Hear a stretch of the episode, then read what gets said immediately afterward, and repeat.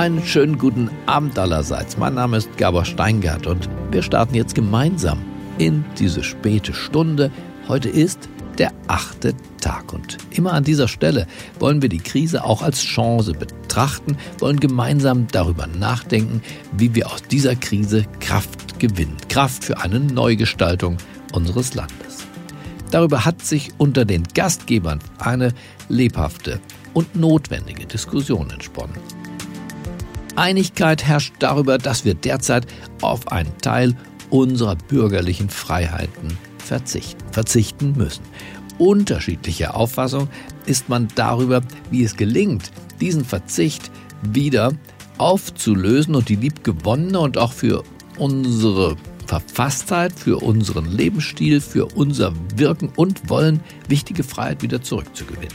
Der Philosoph Julian Niederrümelin schlägt vor, vom Social Distancing, also der derzeitigen Politik von Kontaktsperre und Abstand halten, für alle Deutschen zu einer anderen Methode überzugehen. Die einzig langfristig rationale Strategie ist Cocooning, wie das im Englischen heißt. Die Menschen, die alt sind, hochbetagt sind, Lungenerkrankungen haben, dass diese Menschen jetzt geschützt werden und zwar systematisch und konsequent. Und dann können wir in den nicht gefährdeten Bereichen diese Menschen wieder in das normale Leben entlassen. Die Freiheitsforscherin Frau Prof. Dr. Ulrike Ackermann hat hier in der achte Tag gesagt, wir sollten die Freiheit und den Gemeinsinn neu miteinander versöhnen. Wir brauchen Streit um unterschiedliche Lösungen und auch natürlich ein Nachdenken darüber, wie wir möglicherweise besser die individuelle Freiheit, die Ausübung der der individuellen Freiheit, die mit unserem Lebensstil so eng verbunden ist, mit einem weiterentwickelten Gemeinsinn. Den Abschluss dieser Diskussion macht jetzt Sabine Leuthäuser-Schnarrenberger. Sie war viele Jahre Mitglied der verschiedenen Bundesregierungen, Justizministerin war sie und heute ist sie Mitglied im Vorstand der Friedrich-Naumann-Stiftung für die Freiheit. Und diese Frau hat nichts von ihrer Vitalität verloren und hält die Flagge der Freiheit hoch für Sie, für uns heute Abend.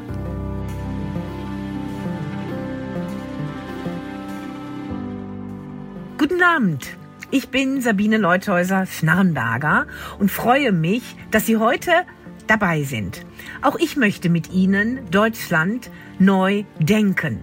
Und deshalb werde ich mit Ihnen sprechen, wie wir unsere Freiheitsrechte in diesen Zeiten, in diesen Krisenzeiten besser schätzen lernen und bewusster leben.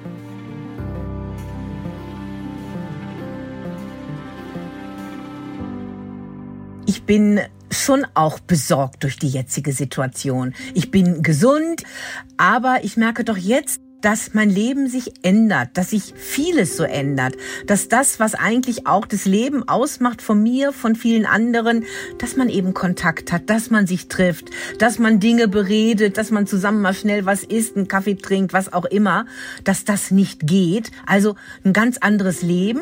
Und was mich ganz besonders berührt und nachdenklich macht, ist, wir sehen ja die Gefahr nicht. Da ist so ein Virus da, unsichtbar, hoch ansteckend und gefährlich natürlich, ja, auch für meine Altersgruppe. Ich gehöre zur altersmäßig beginnenden Risikogruppe. Die Gefahr ist nicht sichtbar, aber dennoch allgegenwärtig. Und das ist es, was mich wirklich bewegt und wo ich mir auch denke, Mensch, wie gehen andere Menschen damit um, gerade wenn Kinder zu Hause sind, die das vielleicht auch gar nicht so nachvollziehen können.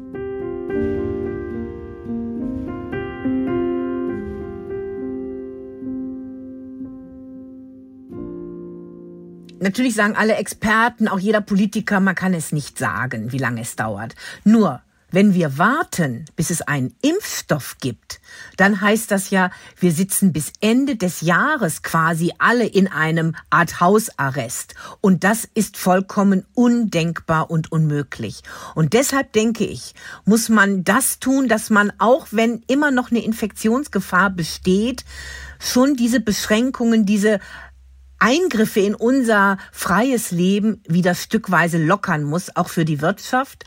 Und ich denke, dass man dann die Politik ein Stück weit ändern muss und das am besten schon ab Mai, dass man die Gefährdeten besonders schützt, besonders ihnen hilft, besonders sie auch isoliert, aber schrittweise für Jüngere, die zwar sich infizieren, aber nicht gefährdet sind. Und ich meine auch Jüngere, die keine Vorerkrankungen haben, dass für die wieder schrittweise das normale Leben kommt und auch wieder Konsum Konsum, Wirtschaft, Nachfrage sich entwickelt. Wir halten das nicht durch, dass so ein Leben vier, fünf Monate lang erfolgt. Dann haben wir eine Situation, die können wir uns, glaube ich, heute nicht vorstellen.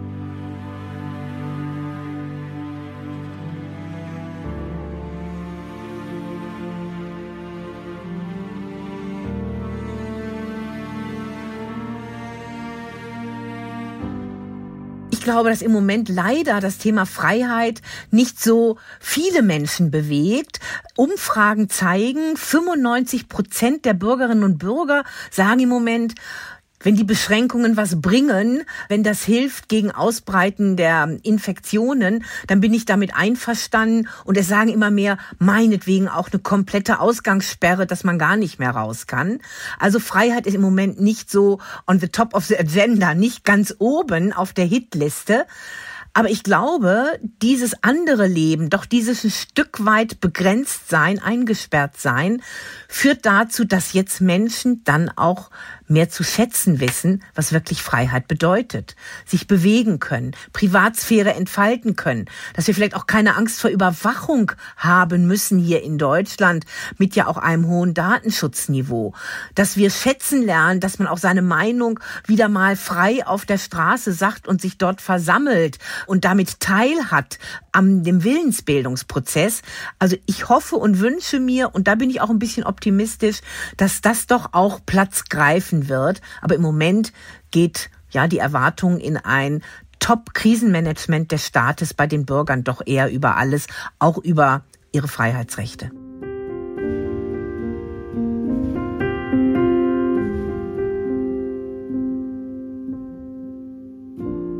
Ein richtigen Ausgleich, dass man genauso sehr Freiheit, Privatsphäre, die eigenen vier Wände, Unverletzlichkeit der Wohnung, Bewegungsfreiheit schützt und ein gleich hohes Maß an Sicherheit hat, das geht nicht.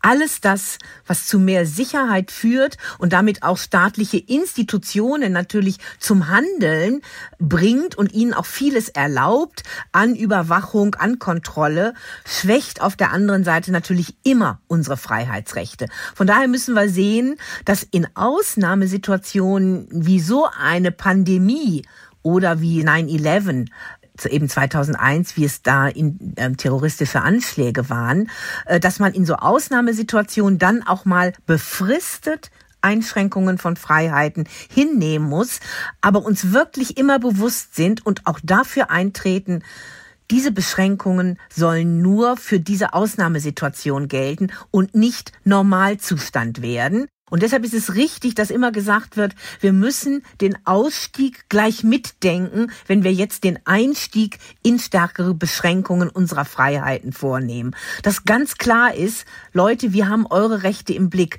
Und auch wenn dann entgegnet wird, kommt, seid's mal nicht so wichtig tuerisch, wir wollen jetzt mal möglichst schnell raus aus diesem Schlamassel, in dem wir uns befinden, muss man da, ich sag mal, am Ball bleiben und die Menschen verstehen es, wenn die Situation vorbei ist und ihre Rechte wieder da sind, weil nämlich dann die Gesetze auslaufen, weil nämlich dann nicht mehr die Beschränkungen gelten und weil das thematisiert wird. In der Zivilgesellschaft gibt es ganz viele Engagierte, die da unterwegs sind, auch im Netz und sichtbar machen, was es bedeutet, wenn meine Ortungsdaten, GPS-Daten, wenn die alle gespeichert werden und komplette Bewegungsprofile von meinem ganzen Tagesablauf, meinem Wochenablauf gespeichert, ausgewertet und verarbeitet werden. Und da bin ich optimistisch, da bleibt was hängen. Auch bei denen, die im Moment nicht so ein offenes Ohr dafür haben.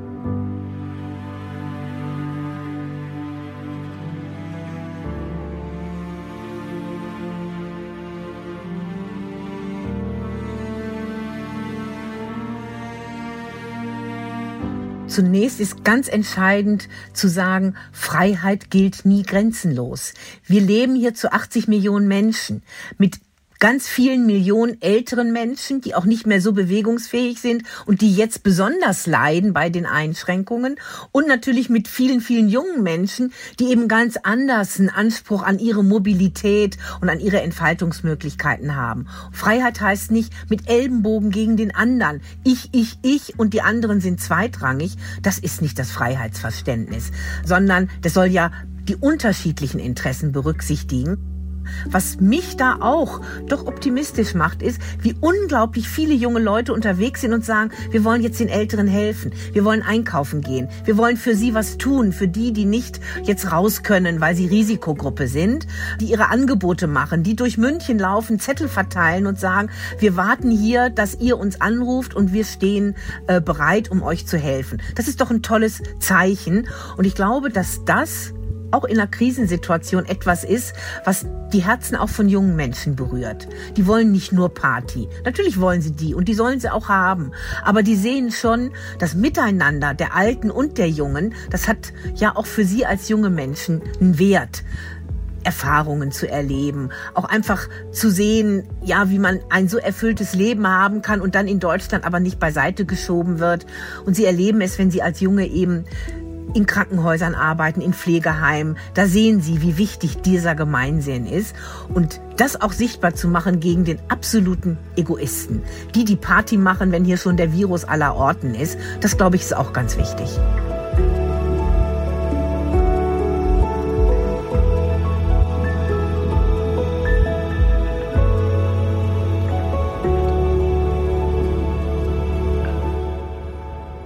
Ich denke schon, dass es da eine Vision gibt, dass wir, ich will nicht sagen, jetzt ein besseres Gemeinschaftsgefühl in Deutschland haben, aber dass wir das schon behalten, indem wir einmal diejenigen, die sich sehr gerne engagieren, das auch in die Zivilgesellschaft reintragen. Also auch auf allen sozialen Medien auch thematisieren und nicht sagen, so, jetzt zurück auf Null, jetzt alles so, wie es vor der Krise war.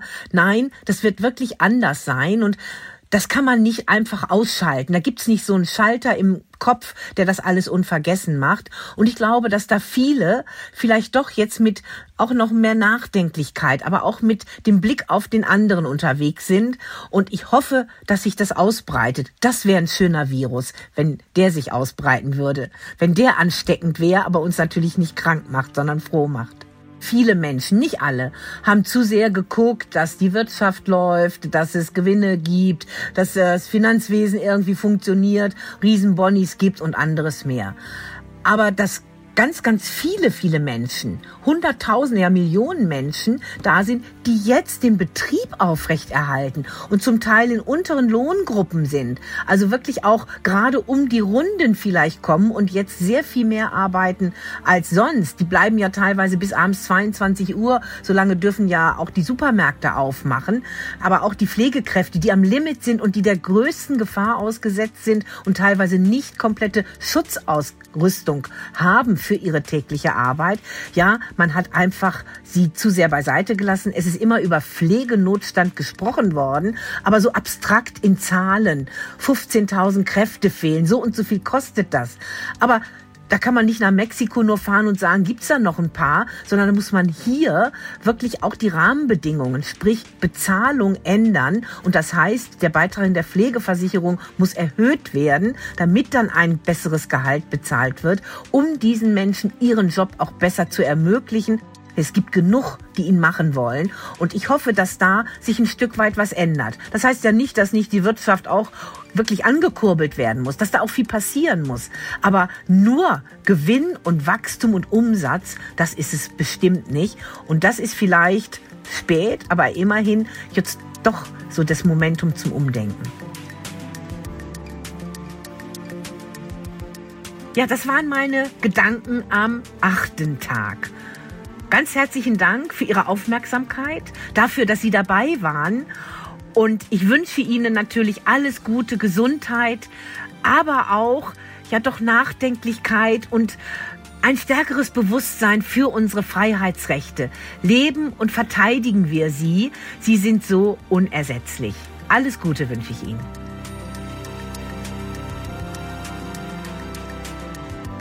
Vielen Dank, liebe Sabine Leuthäuser-Schnarrenberger. Das war ein wuchtiges, ein kraftvolles Plädoyer, das uns alle zum Nachdenken anregen wird.